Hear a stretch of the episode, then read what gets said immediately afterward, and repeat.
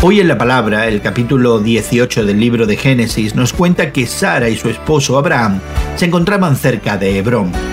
Abraham estaba descansando durante el calor del día cuando vio que se acercaban tres hombres. Corrió a su encuentro inclinándose y llamándolos Señor. Les ofreció pan y agua, pero luego le pidió a Sara que horneara una enorme cantidad de pan.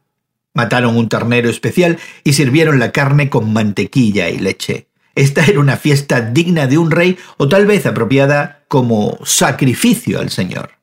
No se nos dice cuándo Abraham se dio cuenta de que sus visitantes no eran hombres comunes y corrientes. Si bien los comentaristas difieren en la interpretación exacta de este texto, la mayoría sugiere que Abraham fue visitado por Dios y dos ángeles que irían a Sodoma al día siguiente. Abraham respondió como era de esperar. Corrió hacia ellos, les habló con gran respeto y preparó una comida extravagante.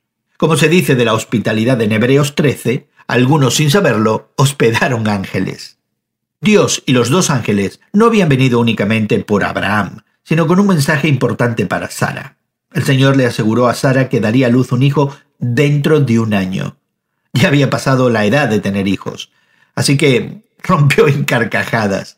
Su risa sugirió un sentimiento de desesperación más que de humor. Necesitaba que le recordaran que nada es demasiado difícil para el Señor. ¿Y para ti? ¿Cómo puede esta historia de Sara animar tu propia historia? Hoy en la Palabra es una nueva forma de estudiar la Biblia cada día. Encuentra Hoy en la Palabra en tu plataforma de podcast favorita. Más información en hoyenlapalabra.org.